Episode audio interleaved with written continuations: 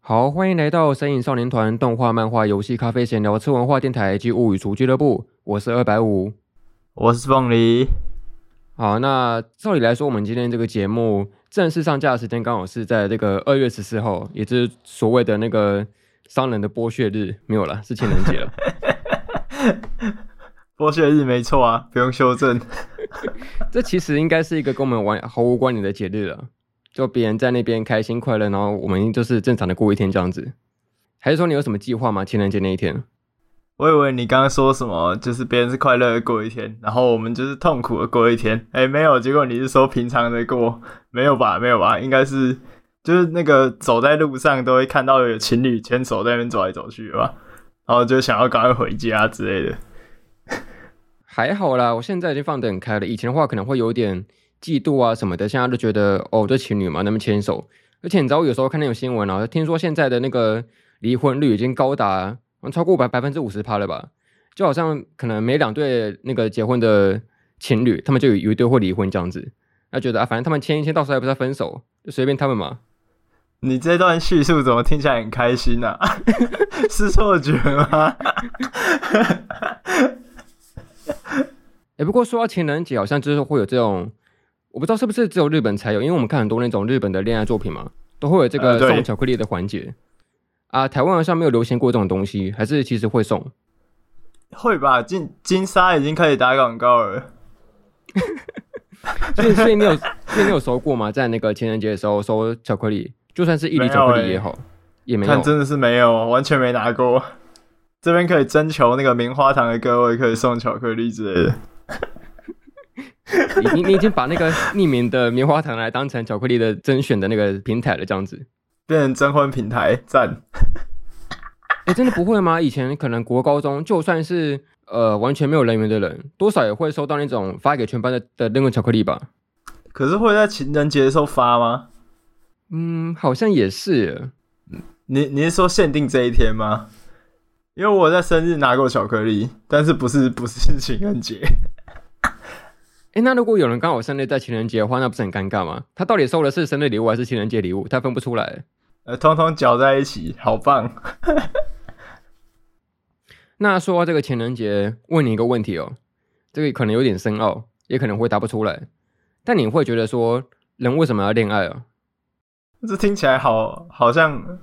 在问什么人为什么要工作之类的问题哦，是同个维度的问题。哎，可是工作。呃，算是蛮必要的吧，至少对大多数人来讲，可能少部分人就富二代不需要工作，但是大多数人还是需要啊。可是恋爱它并不是一个绝对必要的东西吧？呃，对对，我觉得不一定是绝对必要的东西。就是你说工作可能就是为了要钱才能生活下去，可是你不不恋爱，其实好像也可以生活下去，但是就少了一点刺激吧，我觉得。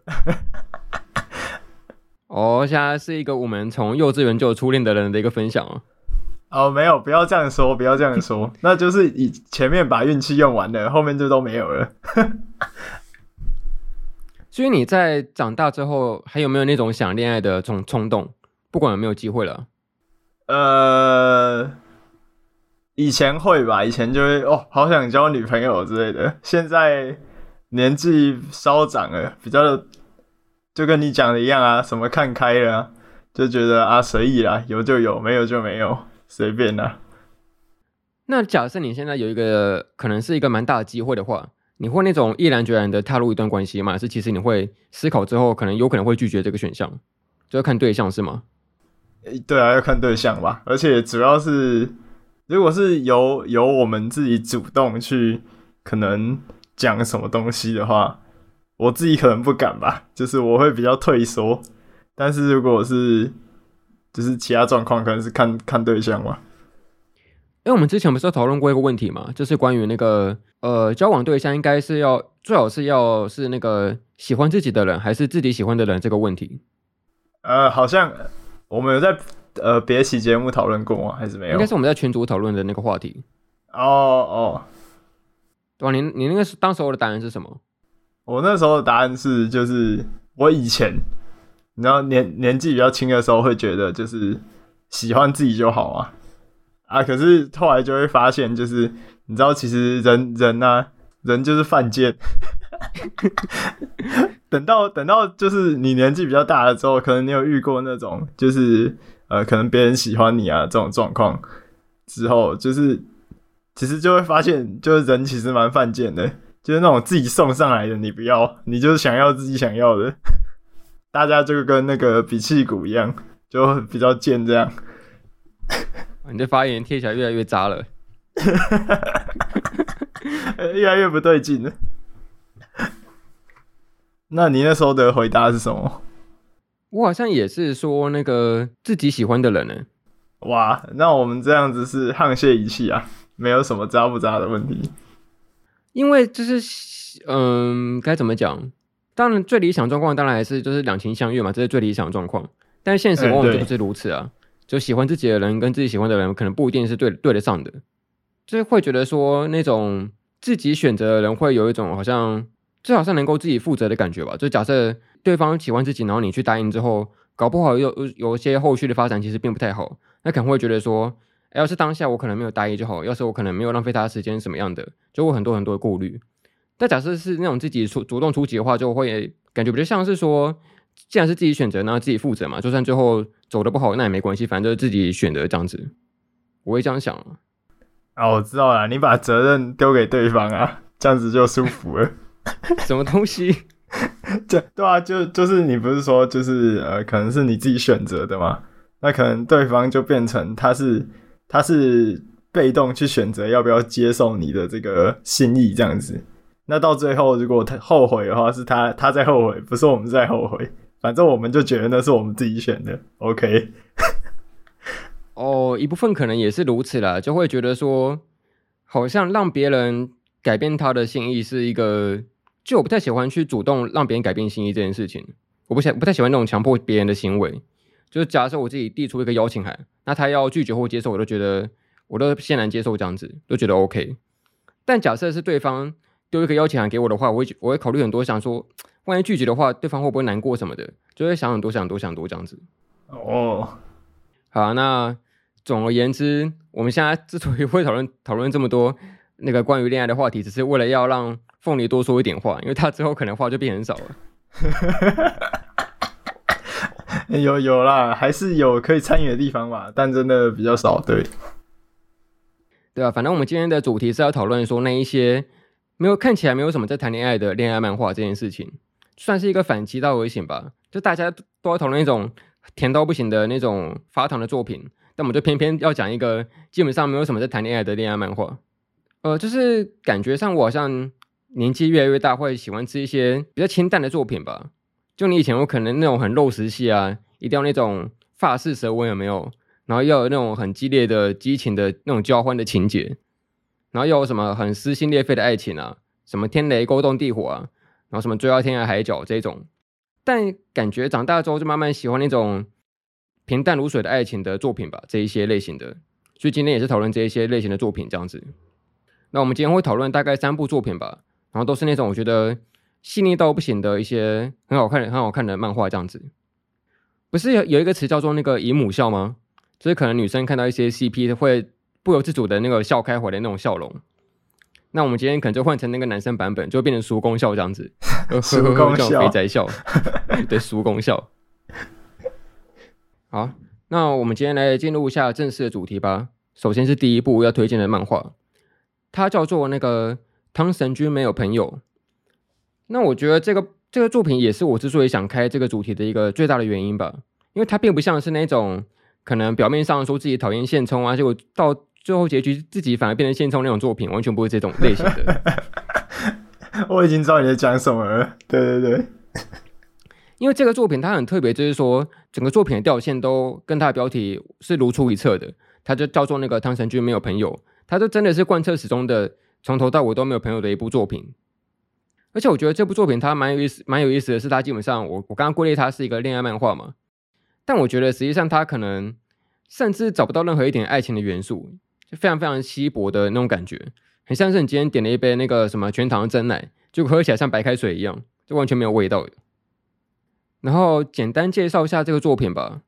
呃，这个作品它故事大概是从一个女主角，她叫做那个绵贯千寻，他是一个从高一升上高二，但是因为他爸爸工作的关系，所以他就每次都要转很多次学，所以导致于说他每次可能在一个学校刚有一个新的好友关系之后，马上又必须要去重新来过一次，然后他这一次就来到一个新学校，然后他其实想在这个新学校就是呃好好的在这个新学期发展出一个属于自己的的那个人际关系这样子。就他其实一直想要有一个交好朋友的打算，然后有一次他在第一天上学的时候，就骑他那个单车到那个停车场那边，然后他发现到说，呃，那个年级的停车场已经完全没有任何位置了，全部被填满了这样子。然后刚好这时候有一个男生经过，他就是我们这个作品的男主角，叫做那个汤神玉二。然后他就跟这个千寻说，哎，这边其实有一些有一些脚踏车是属于那个高年级的脚踏车，他们是自己乱填到我们这边低年级的位置，所以只要把它移开来就好了。然后那时候千寻就想说，哎，这个人其实还还蛮好心的嘛，告诉我这个消息这样子。然后等到他正式进到那个班级之后，就发现到说，原来刚刚帮助他的这个男生汤神玉二，就是他他的那个同班同学这样子。然后刚好坐在他旁边。然后有一次他们就是班上上课的时候，发现到说那个窗户是打开打开来的，所以那个那时候女主她就觉得说，啊，怎么好像有一点冷啊，就是那个风一直一直吹进来这样子。然后他那时候就请那个坐在靠窗边的汤神汤神君，请他把那个窗户给关起来。结果那个汤神二话不说就跟直接跟他说不要，就直接拒绝这样子。然后那个女生就觉得很奇怪，说：“诶，为什么他刚刚明明这么好帮助我，结果现在我让你关个窗户，你又不要这样子？”后来细究之下，才汤神君才说，他觉得是这个教室太多二氧化碳了，就觉得教室很闷这样子，就是所以他坚持不要把那个窗户关起来。然后直到后来才发现到说，原来这个汤神的个性其实非常的奇葩，他是一个非常我行我素的家伙，然后什么事情都。非常的固执啊，然后又很孤僻，可能吃便当都自己吃啊，然后下课也不会去跟别人交流，就喜欢躲在自己的位置上面听耳机这样子。然后相反来说，千寻他就是一个非常在意别人的想法的人，他非常想要很多很多的朋友。但是汤神君跟他是完全相反的类型，他有一次还宣称了一个很夸张的那个不交朋友的宣言，他就很大声的说：“我不打算把自己的脑容量用在过去的人际关系上，因为我根本不需要朋友。”他大声讲这种不想跟别人交际的这、这个宣言出来，这样子。那总而言之，大概就是一个这样一个类型的展开这个故事。那你虽然只看了那个二十话嘛，可能只看前面一点但你也可以稍微讲一下你的想法，这样。哦，我想我我其实看到好像第十话左右的时候，我就在想，白五推荐给我这一部的原因是不是因为？他是不太讲恋爱的恋爱漫漫画，然后恋爱以外的事物是不是什么棒球之类的？我就想说，哎、会不会是因为棒球有打到他？可是我想一想，不对啊，啊，如果是以这样子的标准去筛选，应该会什么安达充之类的就跑出来，所以应该不会。呃，我觉得这部作品，就虽然我只看二十话，但我觉得它很有趣的地方是，它除了恋爱以外，它更多讲的是一个人际关系。其实讲的比较。广义一点的话，恋爱其实就是一个人际关系的一种嘛，只是它是一个更为亲密的一个状态这样子。然后可能是都是从那种朋友之间的关系去发展起来的。然后我觉得它很有趣的是，他从一个很呃我行我素的就汤神君这个角度，然后去呃他去看待班上的这些人际关系的，很客观的去看待这些人际关系的相处，然后告诉那个。可能呃，绵贯啊，可能要怎么样去交朋友之之类，怎么样去融入这个群体。然后他其实有很多很多很细腻的人际相处的一些内容。就像他有一段，就是汤神君突然他的他突然冒出一个朋友，就是说要给他看他自己创作的落语的剧本。然后那个落差其实很有趣，就是要怎么样。才称得上朋友这件事情，其实是蛮蛮特别的一个切入点吧。就其实很还蛮少漫画就在讨论这个这种这么细腻的，然后这么难以分辨的关系的。我觉得很有趣，很有意思。对，我也觉得。就我觉得这部作品，它与其说是一个在讨论恋爱是什么的漫画，它更像是讨论友谊啊，或者说人际关系到底是什么样的关系的这个作品。我觉得蛮有意思的是。汤神君真的是所有 A C G 界里面各种各种类型的角色里面，真的是非常非常少见的类型。就你很少会看到这种这么自我中心，然后这么我行我素、这么自私的一个角色。可能要联想的话，只会想到那个凉宫春日吧，他有点像是那个女版的汤神君这样子。啊，有有有。但除此之外，真的很少有这样的角色。那我觉得蛮特别的是，汤神君这种类型的人，他很像是一个优点跟缺点都很明显的角色。就他的缺点非常明显嘛，就是非常我行我素，然后很固执又孤僻。但相对来说，他也有非常的那个会在意别人的那个约定。他只要一答应下来，就一定会贯彻始终。然后他也很有正义感，那他也会信守承诺，这都是他做的这些优点。所以我觉得蛮有意思的是，我觉得汤神君他是一个，就我觉得整个社会上每个人其实都会多少或多或少都会有一些自我中心的一些部分吧。就每个人多少都是自私的，他们都会。就我们都会想到一些只关于自自己的事情，会想的最重要这样子，放在最高的位置上面。那我觉得汤神君他只是把这一点放得很大而已，所以才会看起来看他是一个非常那个自我的一个角色。但我觉得这个自我其实是每个人心中都会有的部分，但是因为我们可能会碍于一些一些社会上的风气啊，可能必须要去读空气嘛，日本这个有这个词语，可能要去观察别人脸色，可能要去照顾别人的情绪。就导致于说，我们可能会因为迁就别人的关系，做了一些自己其实并不想那么做的事情。但汤神君他的完全相反，他就会，呃，尽管有人拜托他什么事，只要他没有兴趣、不想做，他就绝对会贯彻始终，他就绝对不会去做任何自己浪费自己精力的事情，这样子。所以我觉得他算是一个，嗯，既是优点也是缺点的部分吧。就那个非常我行我素的这一点，我觉得他有时候会满足了一种大家想成为，但是又没办法成为的一个一个形象。就我其实也很想变成那种，不要管任何人啊，不要管任何事情啊，我只要做自己就好，然后我不需要去在意别人的感受什么的。那我觉得汤神君他就是满足了我这个没办法去达成的这个形象这一点吧，所以我会蛮喜欢这个角色的。然后你刚刚说那个棒球嘛，啊对，就刚刚忘记补充了，就是汤神君他其实是那个一个棒球球队里面的算是很主要的主力投手，他是一个王牌投手。那他之所以会参加棒球队也很有意思，因为他认为说棒球的比赛有九成的那个关键因素是靠投手去完成的，所以表面上他好像加入了一个很有很需要有有那种团队意识的团体，但实际上他依然在团体团体里面扮演一个边缘人这样子。我觉得作者他在这种小细节上面描写的蛮好的。然后另外我也觉得说，我们今天既然是讨论要关于这个恋爱的主题嘛，但我觉得这个作品它也对于这个恋爱的想法也很有意思。就很多时候，我们看那种可能非常非常浪浪漫的恋爱漫画，我们会期待一些很浪漫的情节出现嘛。比如说，在这个作品里面，它有一个事件，就有一次那个刚好是下雨天，然后那个女主女主角千寻她就忘记带伞出来，然后刚好汤神君就他就经过来，然后那个我们原本就期待说，哎，汤神至少应该扮演一个好男人吧，就可能借个伞，然后一起搭个伞，然后就走回家这样子，就是一个完全非常非常浪漫的发展。结果汤神君就。呃，看到千寻一个人在躲雨，然后他就跑走，然后又跑回来拿了一把伞给他。然后那时候千寻他本来觉得很感动，哇，汤神君帮了我诶。结果汤神君马上就跟他要钱，说这个五百块。他就是一个非常实际的家伙这样。呃，虽然你还没有看到后面，但是我可能可以，呃，不要描述剧情，主要讲一下后面的一些发展吧。就我觉得这个漫画它其实越到后来，你会发现到说这个作者他在画工上面真的一个很大的。那个突飞猛进的一个进步，就你可能刚开始看那个千寻那个角色，他画起来就是一个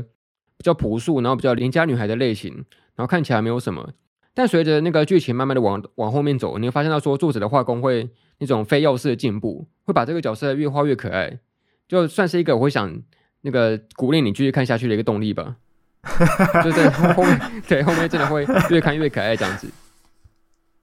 哦，OK OK。除此之外，我也很喜欢那种，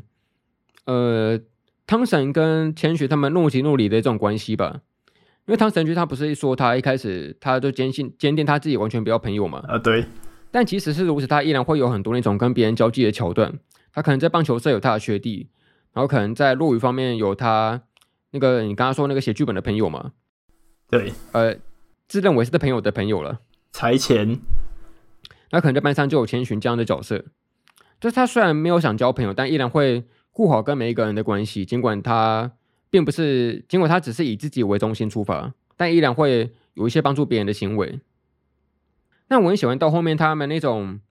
呃，接近恋爱的发展，只只能说接近。他并不是那种其他恋爱漫画里面可能会那种直接送巧克力啊，然后直接可能披外套啊，直接送伞啊，直接去约会啊，都没有这些东西都没有。但是他们会有一种很心有灵犀一点通的关系出现，就可能是那种不用明说就能够明白对方表现或是一些一些情感的这些特点。就我真的很喜欢那种，嗯，很有默契的，有就有点暧昧的气氛吧。就我不知道你你有没有体验过，就是有些动作出来之后，你会发现到说，就算不用明讲，你都会了解对方的意思到底是什么，这种感觉。哦，那我觉得这个作者也很厉害，就是你可能刚看二十话，你会觉得说，或者先问你好了，你会觉得说，你你看完这个二十话，你觉得汤神君对你来说的那个评价是属于正面还是负面的？呃，可能前前大概十十话。还还是负面的，就我觉得，嗯，这这家伙有点讨厌的，就是 他有点太真实了，就是有些东西不能讲，诶、呃，但是看到二十话，我觉得其实有好一点了吧，就现在可能是持平这样子，可能还没有到很正面。就我觉得他像他有一段那个剧情是，呃，去帮忙那个漆，那个是帮忙画东西吗？哦，对，他们可能是要办那个文化祭，然后需要去帮忙漆一下那个看板的那个东西，这样子。呃，对对，漆漆看板那边，我觉得我觉得就蛮加分的，而且我觉得他的整个养狗那边也是蛮加分的吧。就是他不是在那个千寻打工的地方，然后有人掉了一只狗嘛，然后就没有办法，没没有人可以养，所以后来就丢到汤神。丢到汤神汤神君他们家，然后让他去养嘛。然后就是最后他养完那只狗，然后结束了之后，呃，我记得他有有一小格，就是没有没有很大格，一小格就是他跟那个狗告别的时候，他的头一直低低的，然后看起来有点怅然若失的感觉。就是呃，后来在番外篇也有讲到，就是他有一其实自己私下有一直去看那一只狗。就我觉得他虽然就是表面上。非常的呃严格吗？就是我觉得他对于人际关系这种事情上面非常严格，但他其实也有那种很很柔情的一面吧。所以我就觉得看到这边，我就觉得蛮加分的。我的观看历程跟你也蛮像的，就我一开始也觉得说，这到底是哪里来讨厌鬼，然后怎么会这么白目人？可是对你越看后面，你就越发现到说，这个人的优点会慢慢浮现出来。然后有些时候他说的很很白目，一些很直的话，可能需要一些转移过后，你才发现他他到底真正的意思是表达什么东西。就我觉得后面蛮有趣，就是有一有一次那个千寻他就会帮那个汤神担一起那个翻译机的角色，就当汤神只要说出一些白目的话的时候，千寻就会把他的话语转成一个好意的解释出来，这样子。该怎么说呢？就我觉得整部漫画我看下来看完之后，就先不要提那些恋爱的戏的部分。就光对于汤神君这个角色，我会觉得说他真的是一个非常难得的一个角色，因为很多时候我们看了很多那种可能会闹别扭啊，然后可能会那种拐弯抹角啊，可能会把很多关系搞得很复杂的那些作品，我们都会那个陷入了很多那种纠结情绪里面嘛。可是当汤神君一出现之后，他就会非常直观的以他自己的方式去去解决所有的问题，他有点像这种关系上面的龙傲天的角色吧，就只要是遇到任何。关系上面的困难，汤神君都会帮你解决掉，这样子，这种感觉，就特别是我觉得现代社会那种会有很多压抑的情绪，每个人可能会有一些话想说说不出来，可能会顾虑别人的感受，但唐神君就扮演了一个告诉我们说，呃，你其实可以大声的把自己心里话说出来的这种感觉，就我觉得他教会了我们很多事情，经过他表面上看起来就是一个很难相处的角色，但实际上当你发现到说他自己真正心意的时候，你就会觉得说。其实很多时候不需要把关系弄得这么复杂，你可以很直接的说出一些话。然后很多时候你觉得那些可能会造成的结果都是自己下自己产生的因素而已，就实际上可能并没有那么糟糕。当你把真心话说出来之后，呃，然后说回那个恋爱的部分吧，就我觉得后面蛮有趣的。就是后面，呃，其实汤神君他虽然看起来从头到尾他都完全没有交任何的朋友。然后看起来他的个性上也完全没有改变，即使到了结局的时候都是这样子。可是你会从一些很小地方、很小的地方发现到说，其实他是有在慢慢在意别人感受的。但是他就是一个傲娇嘛，就是他不会直接表现出来自己想帮助对方这个情绪，他只会以一些啊，这是你上次帮助过我，所以我现在是在回你的这个借口，有点像是那个比气鼓对待别人的感觉是一样的，就他一定需要一些借口才会行动。然后那时候，呃，就有一个角色，他形容的蛮准确的。他说那个汤神跟千寻的关系就很像是那个小丑鱼跟海葵，就那个汤神像是那个海里面的海葵，他可能就是非常那个有攻击性这样子。但是因为小丑鱼它完全少一根筋，它不怕这个海葵的攻击，就它能够帮海葵清理一些附近的碎屑啊，然后告诉他有一些危险要来临，会提醒他、警告他这样子。那海葵就会能够发挥出他自己本身的那个危险的实力。然后保护这个小丑鱼，他们像是一个虽然并不是朋友，虽然并不是那种亲密的关系，但依然能够互利共生的这种感觉，我觉得形容的蛮准确的。然后我也很喜欢这种在这个作品里面很多那种君子之交淡如水的感觉吧，就那个《论语》里面讲的这句话，就觉得很多时候朋友也不一定要是那种非常紧密到可能时时刻刻都必须要连在一起的关系吧，就可能他要去打麻将，你就要陪他去啊。他要去上厕所买东西，你就要陪他去啊。但很多时候，那种就算是可能隔了好几年不见的同学朋友，再见面的话，都会有那种那个一见如故的感觉。我觉得这种淡淡薄薄的情感，对我来说是蛮心心生向往的这种感觉。你以前应该也有过吧？就是那种可能必须要去呃，因为同侪压力的关系，然后必须要去应和那个群体里面说我的行动这样子，嗯，然后没办法做自己的事情啊什么的这种经验。哦，有啊，大一大一的时候就蛮常这样的吧，就是什么要一起去吃早餐干嘛，然后等来等去一起上课，我我到最后就觉得很麻烦，对吧？你可以想象那时候的你啊，假设那时候的你可以像汤神君这样子果断的拒绝掉，那会是什么样的情景？那应该很爽吧，然后就自己戴着耳机在那边听自己的东西，感觉好开心哦。对啊，对啊，所以我就说汤神君他就是我们心中某某一部分的那个理想的那个形象，最后坚持的做自己这样子。好，那这一部我真的是非常推荐大家去看一看，但比较可惜的是那个台湾这边啊没有代理的部分呢，就希望他能够赶快出代理漫画，然后我也不知道什么时候会有动画，也希望会有动画出来了。到时候可能就会再抬升一波人气吧，这样子。那我觉得这部看完之后，我也觉得它是那个在我心中真的已经算是那种校园漫画里面的 top three 了吧，因为它真的没有那种很老套的套路，然后剧情发展的很紧凑，然后它就连配角都塑造的非常非常好，它没有那种很杂鱼、没有很没有意义的角色，可能像什么古剑同学，还是要要凑 吗？这样好玩，这样好玩。就他就算是那种。呃，很小很小的配角都要刻画的非常非常好，都有他自己对于作品的意义出来。就我觉得他是一个很细腻，然后藏匿很多细节的一个作品，但同时又非常的大方，然后直截了当的一个主题，这样子，就非常推荐大家去看一看这个汤神君没有朋友。嗯，好，那接下来第二部，接下来应该都没有凤梨可以参与的部分了，他都没有看。对啊，我没有没有，接下来没有办法讲话。好啊，那第二部，第二部我要推荐的是一部叫做那个《水流向大海》，或者翻译叫做那个《弱水严流落于海》。这部你有听过吗？这部很有名啊。哎，很有名吗？我我以为它蛮热门的。很有名啊！我在 BookWalker 有先买了，可是我还没看。哦，OK，因为他好像有得过那个二零二一年的漫画大赏的第四名。这个。大赏那年，我记得好像蛮竞争激烈的哦，因为第一秒像是那个葬送的福利脸吧，而且好像连那个面具人也有入围这样子，所以他们是一个蛮竞争激烈的奖项。而且我觉得这部蛮有意思的是，它特别跟那些很王道剧情向的作品的竞争，就那种非常剧情向的作品。但相对来说，这一部我觉得它就比较偏向真实系跟日常系一点这样子。然后呃。我觉得，因为我后来就是在那个出那个台湾代理之后，我买他的实体书，然后我蛮喜欢他在封背的一个介绍，一个台词，一句话，他还说这是一个离开了家，然后又走入家的故事。我觉得他形容的蛮准确的。那简单介介绍一下这个作品，呃，这个作品他的男主角叫做那个熊泽直达，然后他是一个刚升上高一的十五岁的高中生，但是他因为那个家庭的一些交通的因素。就导致于说他必须要去离开自己的原生家庭，然后先寄住在那个亲戚家里这样子。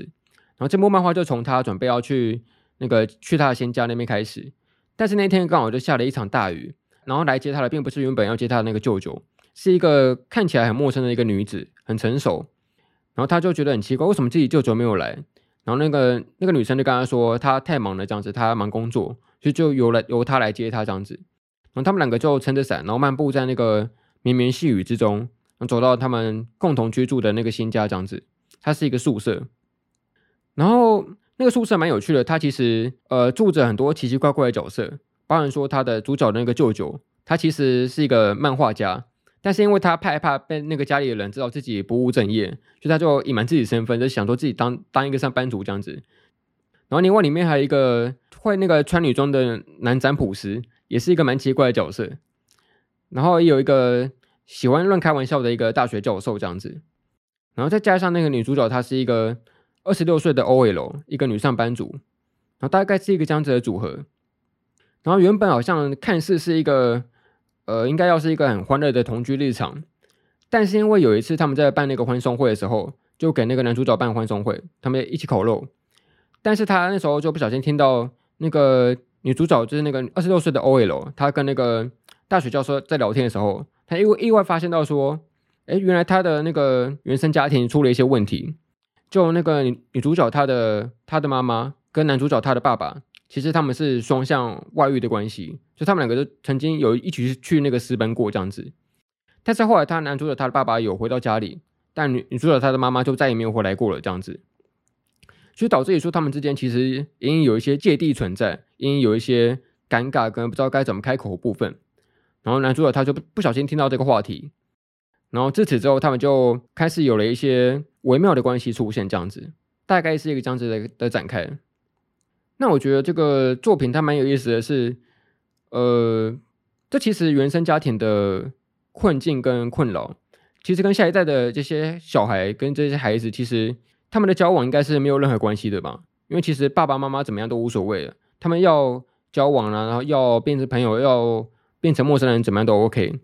但是他们就会呃不由自主的会想到说，对方这个人就是可能让自己的父母外遇的对象。那我到底要用什么样的心情去面对他呢？这样子才好，就有这样子的问题出现。那假设是你呢？假设你今天发现到说，其实你的爸爸或妈妈有一方外遇了，你会怎么样应对跟思考？好难解决这个问题，应该也没办法解决，可能就只能呃想办法忽略吧，想办法当做没这回事吧。嗯，对了，我们这次都算蛮幸运的，可能家庭并没有出现过这样子的问题。可是假设当有一天真的遇到的话，会蛮难抉择的吧？可能到时候会遇遇到一些可能要呃选择跟爸爸走还是跟妈妈走这种很两难的问题出现的话，那该怎么办？嗯，呃，好好困难哦，这比刚刚那个什么什么为什么要恋爱还困难。啊，可能就抉择一下吧，可能到最后也不想思考，可能就掷硬币吧。哦，这么随便哦？对对啊，因为这这这问题很难呢，很难，就是说你你突然决定说要要跟着谁，就是这种东西的突然程度跟那个可能是高中考完试突然叫你决定要念什么一样，太突然了，对。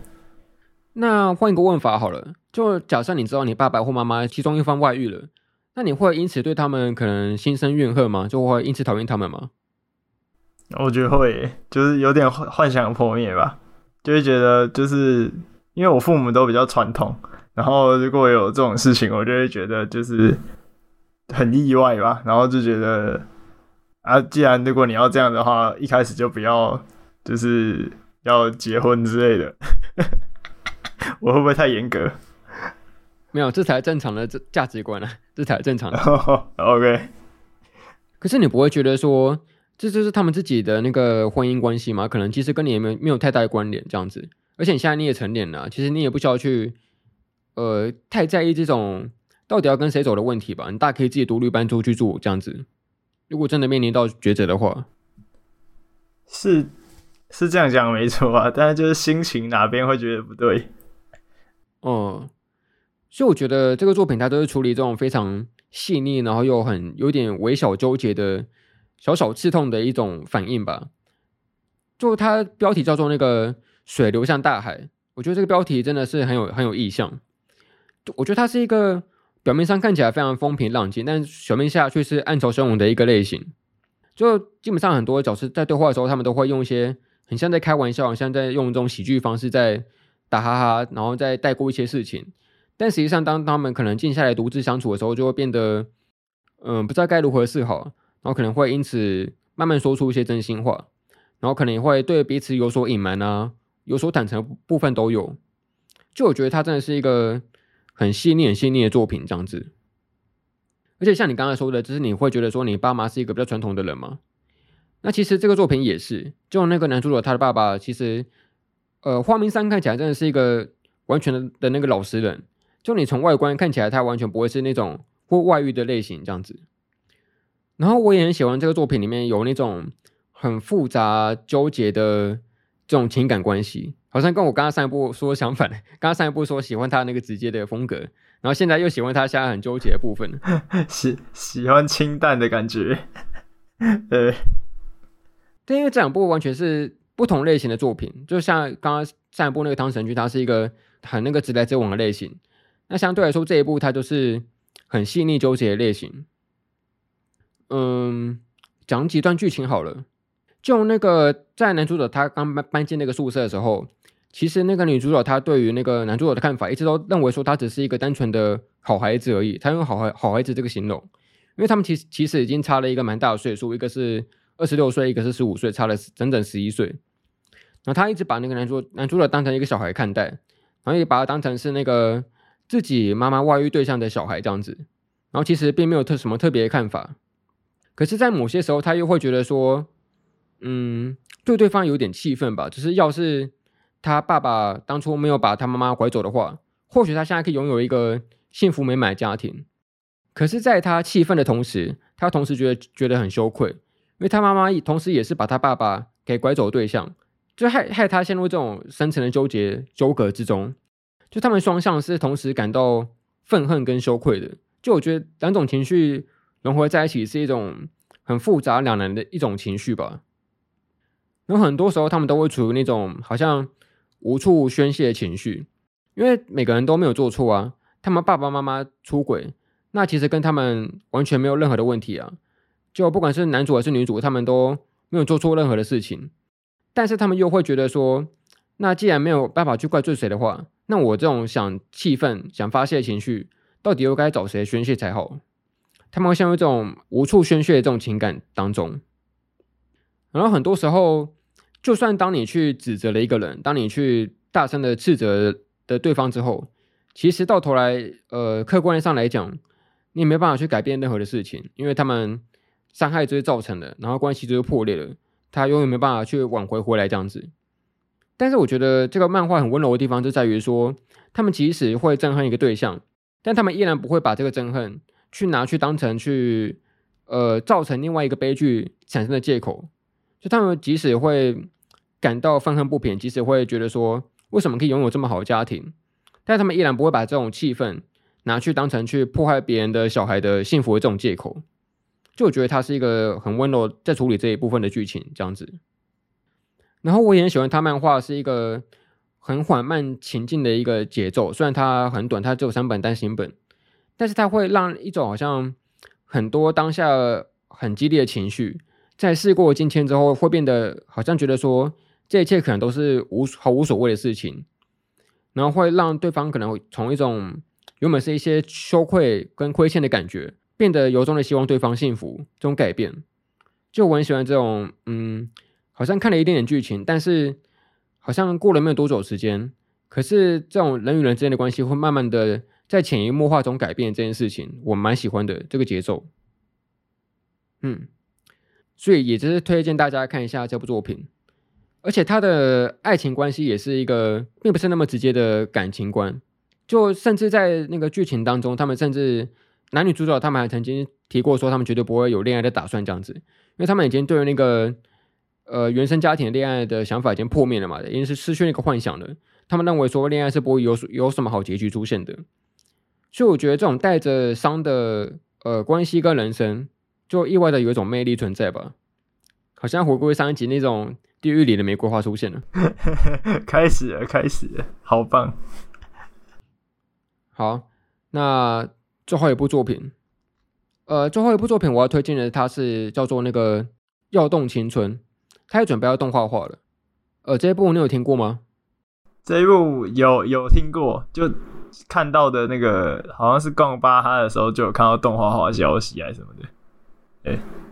但是没有接触过。哦，OK，那到时候如果动画画出来的话，可以期待一下，这部也是很好看的作品。不过这是当然，身为一个原作党，还是希望你看一下漫画了，因为因为我今天挑三部作品，它的漫画线条都是画的那种很清晰、很清爽的风格，就看来不会有太大的压力这样子。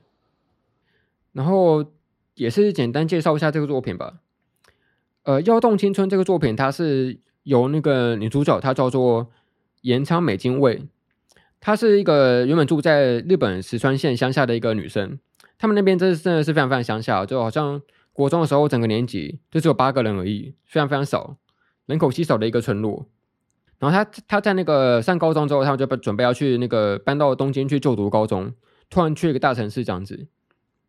然后在第一天的时候，原本是计划说她要呃好好的交朋友嘛，好好的上高中，享受青春。结果才第一天，他就决在迷路中，他就马上就在那个东京那个很混乱的交通系统里面迷路这样子。然后刚好这时候他就遇到一个也是穿着同校制服的一个帅哥，他叫做那个志摩聪介。然后他就好像也是睡过头迟到了，然后刚好遇到那个女主这样子，他们就汇合起来，然后一一起一起要去那个赶去那个开学典礼这样子。然后我蛮喜欢他有一幕是那个他们准备要迟到了，但是因为那个女主角美津卫她是一个很直率的一个个性，她直接把那个鞋子脱下来，那个大力奔跑这样子。然后那个男主他似乎也受到那个女主直率的个性的吸引，他就觉得哎，这个女生好像蛮特别的哦，竟然会把那个鞋子脱下来，那个直接大力的奔跑这样子。然后等到那个到了学校之后，他们就发现到说，原来这个女主美津卫这个女主，她其实是整个学校入学考试的第一名。其实她她的成绩非常非常好，她就代表那个所有的学生去上台致辞这样子，然后他甚至厉害到那个忘记把那个讲稿拿上去，都直接用背诵的方式把所有的致辞的讲词直接一字不漏的全部讲出来这样子，就很厉害的一个记忆力。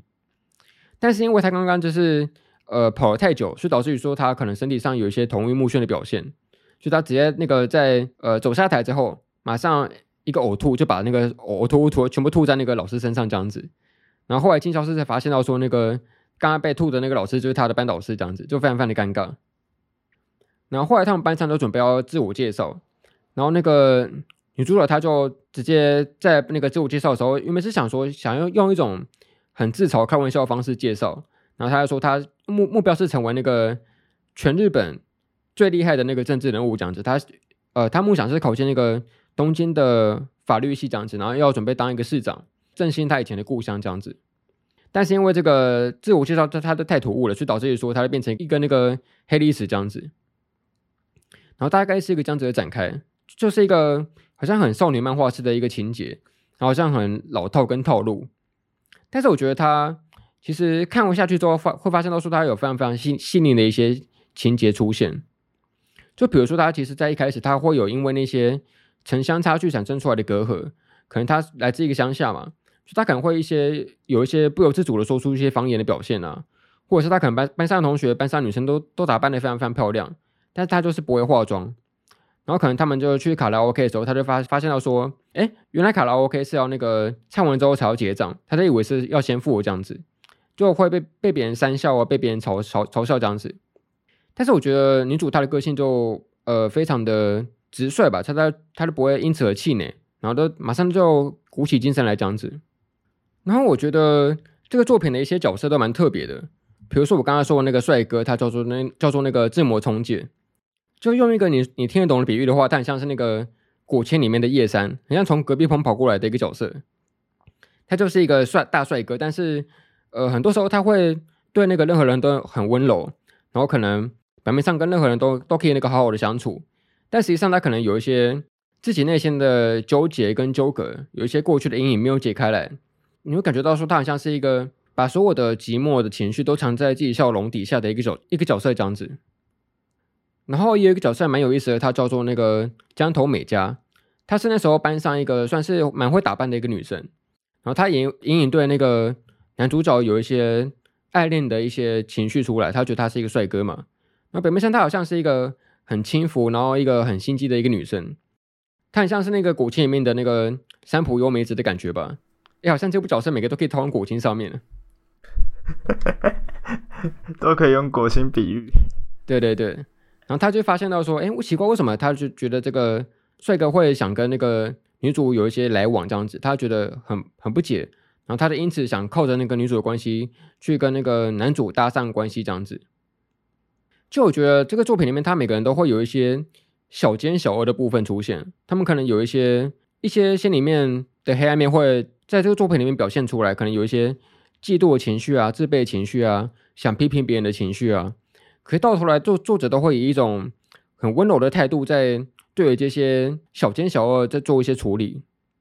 就他作品叫做那个要动要动青春嘛，我觉得他是一个非常闪耀又不忍直视的一个青春的校园漫画，但是他并没有那些可能一般校园漫画里面会出现的一些套路，比如说他可能就会让属性是宅女的一个宅宅女生的女生，她就变得从头到尾都是好像都属于那种阴角的角色，她其实后来会让她有一些成长，可能会想要打扮啊。可能会想去跟朋友交际啊，可能会想去一起看电影什么的。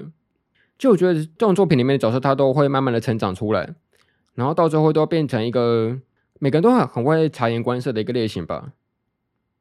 然后我觉得作品里面有一些蛮有意思的特点，比如说有一句话，他是说，呃，意外的，呃，兴趣并不是是否会成为朋友的主要因素，很多时候都只是出于一些微小的事情而已。就不知道你会不会有这种感觉，就是好像有时候你交一些朋友。并不只是因为兴趣而结成的，而是因为你们在一些小细节上面会意外的契合，所以所以才变成朋友这样子。你有这种经验吗？哎呦哎呦哎，就是有时候 对方根本不知道你的兴趣是什么，就只是呃聊得来吧，就可以当朋友了。有没有什么小细节啊？比如说那个吃火锅不会加芋头啊，你们就是一国的这样子。哎、欸，这个这个我直接当兄弟好不好？这直接结拜，这 这不用说朋友了，这这超这超越这超越。你有这种经验吗？就是有什么突然达到什么点，然后就就就变朋友了，也不一定是什么兴趣一样。嗯，可能是有一些事情你只能跟这个人做吧。但这听起来有点色情，但就是这，这听起来超怪的，超不对劲。就比如说那个泡汤这件事情吧，就是你如果你有有一个可以跟你能够一起去泡汤的朋友，就是你们能够坦诚相对的话，大多数人可能如果你是陌生人的话，可能多少会有一些芥蒂嘛，就看到别人的裸体这种事情。可当你今天要好到一个程度之后，你就不会在意这种事情了，你就会有一个可以一起去泡汤的朋友，我就觉得它是一个很契合的一个事情吧。哦，你 OK 吗？你可以跟你的朋友去泡汤吗？泡那种裸汤哦。呃，够熟可以。哦，够熟可以。对。呃，然后我也蛮喜欢这个作品里面有一些，像我刚刚说，它有一些很复杂又两难的一个情绪存在。就比如说，我们刚刚说有一个角色叫做那个呃江头美嘉嘛，他就类似那个古清三浦优美子的那个角色，他就是一个很喜欢打扮，然后也对那个暗恋那个男主角的一个角色。然后看起来表面上有点心机，但实际上意外的很坦诚又直率这样子。他其实在这个漫画里面，他有一个过去篇。他其实，在国中的时候，呃，其实并没有那么太受欢迎。他可能身材有点走样，稍微有一点肥胖的问题，导致于说他高中之后就为了要洗心革面，去很刻意的去减重减肥，然后去学习任何化妆跟打扮的知识这样子，然后想办法让自己变成了一个自己理想中的一个形象。跟外貌这样子，他就是出于那种国中时候因为身材而受到排挤的阴影，就导致你说他高中非常非常刻意的想维持住这个新的形象这样子。然后其实，在作品后来，呃，他不是说他男那个有一点喜欢那个男主角嘛，可是又发现到说男主角他其实跟那个美津卫又走得很近，然后就有一些嫉妒的那个情绪出现。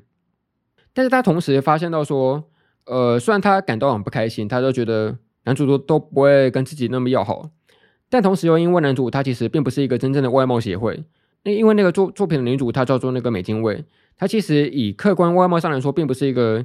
很出众类型的一个角色，她也不是特别美型，有点普通又可爱的一个女角色这样子。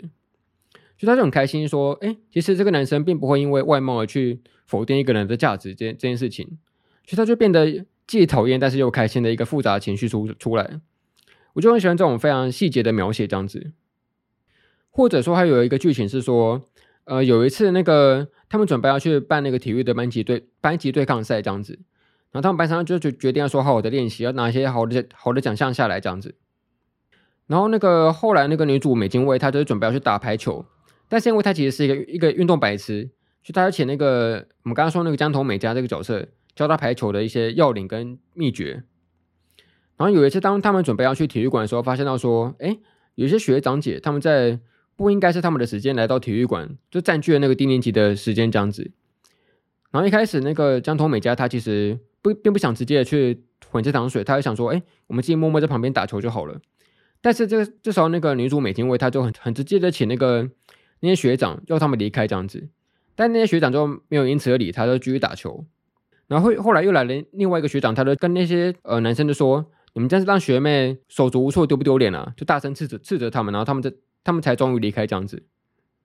然后这时候原本那个江头美嘉这个角色，对于那个占领他们时间那些男生心生怨恨，就想说要把他们记在那个笔记本里面，然后就是什么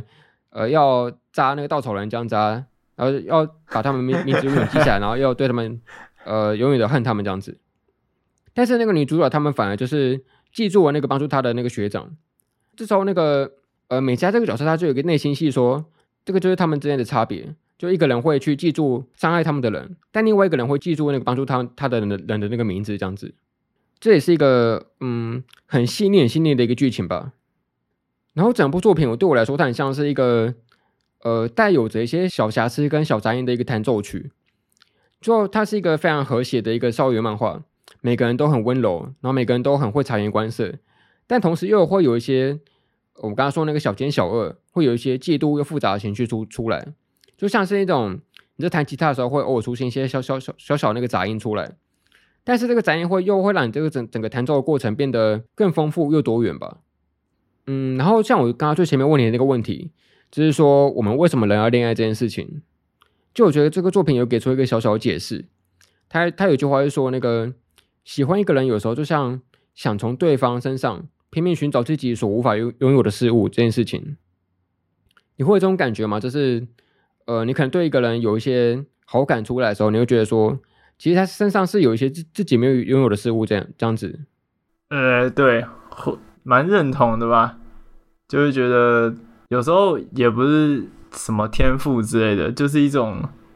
可能勇气之类的，就可能他他敢选择自己想要的，呃，可能生涯方向。然后像像我可能自己就不不太有勇气做这种事情。可能就会听父母的建议啊之类的，有时候就是有一些自己缺乏的东西，会就会产生这样的情感吧。我觉得有点像跟崇拜蛮接近的。哎、欸，可是那个死神那个蓝蓝呢？你好像没看死神哦。嗯，我没有看死神那个蓝蓝，他有说一句话，他还说那个崇拜是距离了那个理解最最遥远的距离这句话，这好像跟你刚刚那个说法就相反了。就崇拜好像会。让人的那个理解的距离会拉拉开来，这样子。呃，对啊，在沟通上面会比较，呃，会比较没有效率。对。哎，那我小小八卦一下哦，就你不是说你有那个曾经有喜欢你的对象吗？哦哦哦，对。那你觉得说你身上有什么他所没有的特质吗？这件事情？呃，可能可能有吧，就。比较会讲干话之类的，比较社会化吧，我猜的。认真讲的话，哦，啊，所以怎么样？我有没有那个明年有没有机会在明年今天看到你收到巧克力？啊，我觉得 这种这种东西也不是说我想要收就会拿到的，就就随缘吧。我以为你要问什么什么，明年会不会收到喜帖？我觉得太快了，呃，还是明年有看到你带一个小小的小 baby 出来这样子？那太那太快，那太快。但是我想说，就是你你讲什么什么喜帖之类的啊，或是什么什么小 baby 之类的啊，那是可以自己决定的吧？就反而巧克力这种东西，我觉得是是是不能决定的，是从别人身上获得的，这种就没办法决定。诶，那假设要收的话，你会喜欢收那种手做的巧克力，还是收那个现买的那个现成巧克力？这两种要选择的话。手做的话，我大概会感动很久啊。就是手做的话，我可能就不那个巧克力，我就不会吃了，我就冰在冰箱里冰一辈子。但是，但是如果是现成的，我觉得也不错啊，就就蛮就吃起来就那样。就是如果是现成的话，我会觉得蛮实用的，我就会直接吃。对，哦，哎，可是我对于手做跟现成的这个挑选标准，并不是出于那个心意的问题。因为算是出于价格的问题吧，就假设他送那个现成的巧克力太贵的话，我会有点不好意思收这样子。但假设现成的话，会觉得哎、oh. 欸，这个材料费应该还好，可以收下来这样。哦，慢慢变得现实了，这个人。你你你怎么怎么办？这个人是什么感情精算师？大家注意了。哦，然后可能白色情人节假设有这个婚礼的习俗的话，一定也要回那个。他送的礼物的价值要刚好一分一毫，然后都不能少，就那个黑黑杰克梗图，一毛都不能少，要回的刚好一样的价值的巧克力这样子。这是怎样交换礼物？是不是？啊，等价交换的巧克力，等等价交换。好啊，那总而言之，呃，回归正题也是非常推荐大家去看这个《跃动青春》这部漫画，然后他也准备动画化，就我也我也非常非常期待。然后，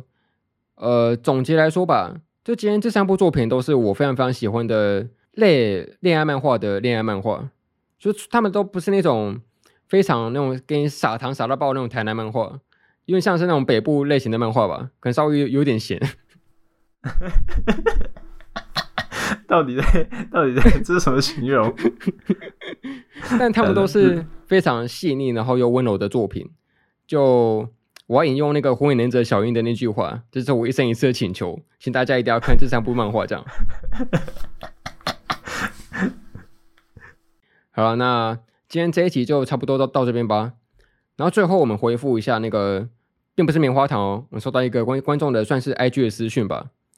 然后这边也讲一下，就是大家假设没有投棉花糖的话，也可以透过我们这个呃 IG 账号的私讯来跟我们讲一些话，也是 OK 的。有一个新的管道出来这样子。然后这个观众他，呃，他是匿名啊，他说叫他那个嘉义的何先生，然后他投稿说回复我们上一集关于那个悲伤作品的那个主题，他说看悲伤的动画之后，比较期待的是救赎感，有一种不只有我发生这种事情，其他人也经历过。有些动画虽然是好结局，可是剧情当中的悲剧也是让人印象深刻。好，他回了这一段话，因为我觉得救赎感它是一个。嗯，蛮明确的形容诶，就有些有些时候你会觉得说，是自己的经历好像没有人可以懂，然后没有人可以诉说。可当你发现到说，哎，这个人跟我一样惨呢，就是这根本是我的时候，就觉得，哎，好像有些共鸣出现了这样子。你有看过类似的作品吗？就透过这种作品看完之后，会有一种被理解的救赎感出来。哎，有啊，这是常常有的吧，常常有的吧。就是有时候是那种很小很小的事情，可是。就会觉得从那种呃，可能对于外界眼光来讲是很很小的一件痛苦，可是，在作品里面它能够被放大出来，就是在作品里面可能看起来是一个很严重的事件，还可能外界就会觉得啊，只是小事啊，你怎样无病呻吟啊怎样的，但是看作品，它也是承受这么大的痛苦，就是只是因为一件可能很很小很小的事情的时候。就会觉得，就像你刚刚讲的，就会有点被救赎的感觉。诶，可是我好像是相反过来的，因为像你刚刚说的那个救赎是要有一点那个共鸣感出来的嘛。啊，对。呃，不是有一个词叫做那个全肯定吗？就是所有的事情都要肯定这样子，嗯、就全肯定。但我有点像是那个全感动，就我看很多作品，就算不需要共鸣，我也会感动起来。比如说像我今天说的那个《水流向大海》那部作品。就我根本就没有什么父母外遇的经历嘛，可是我依然还是会看到哭啊。就好像对于那种只要是能够感动我的细节跟情节，就会呃觉得很感动这样子，也不一定要是那种共鸣感出来。应该还是会啊，就像就像我们也没有搭过深渊大怒神啊，对不对？这个这个还是可以感受到那个的，就是一些一些情感还是可以感受到的。就像我前一阵子，我前几天有就是在看那个《青春女电波男》，然后他反正他有一段剧情就是，呃，那个男主角尝试试图去打破他的呃可能女主角的幻想这样子，他想要让他回回到这个现实这样，然后我就觉得好像其实蛮惊艳的吧，就是然后也蛮感动的。哎，其实真要说的话，我们今天讨论的那个恋爱主题就是了，就根本没有什么恋爱的经验。但一来我是喜欢看恋爱作品，不要讲的这么可悲，好不好？你这样子我都要帮你修正。刚刚你说什么？哎，不用不用用棉花糖发给我们没关系，用 IG 发发给我们巧克力也可以哦。好了，假设听众有什么恋爱的故事的话，可以跟我们讲了啊，我只会叫你去爆炸，也不会跟你说什么了。我以为你在唱个哦之类的，不然就是做什么梗图。你不要再说了，火影忍者那个。不要再说了。好了，那就祝大家这个情人节快乐了。好了啦，那个、祝大家情人节快乐。就不要听这个节目了，好不好？就这个是仔仔节目，叛徒请不要过来这样。嗯，你说我我我们不需要现充观众这样，超坏。这本来就没有什么现充观众来这边驱赶别人。对。不是圈子都够小了，还要还要再卷，这样子太过分了。好了，那今天节目就到这边吧。然后也是一样，有任何问题想跟我们互动的话，也是可以透过这个棉花糖的匿名信箱来跟我们投稿哦。好，那来做个收尾吧。好，感谢您收听《神隐少年团》动画、漫画、游戏、咖啡闲聊次文化电台街舞俱乐部。我是凤梨，我是二百五，我们下次再见，拜拜，拜拜。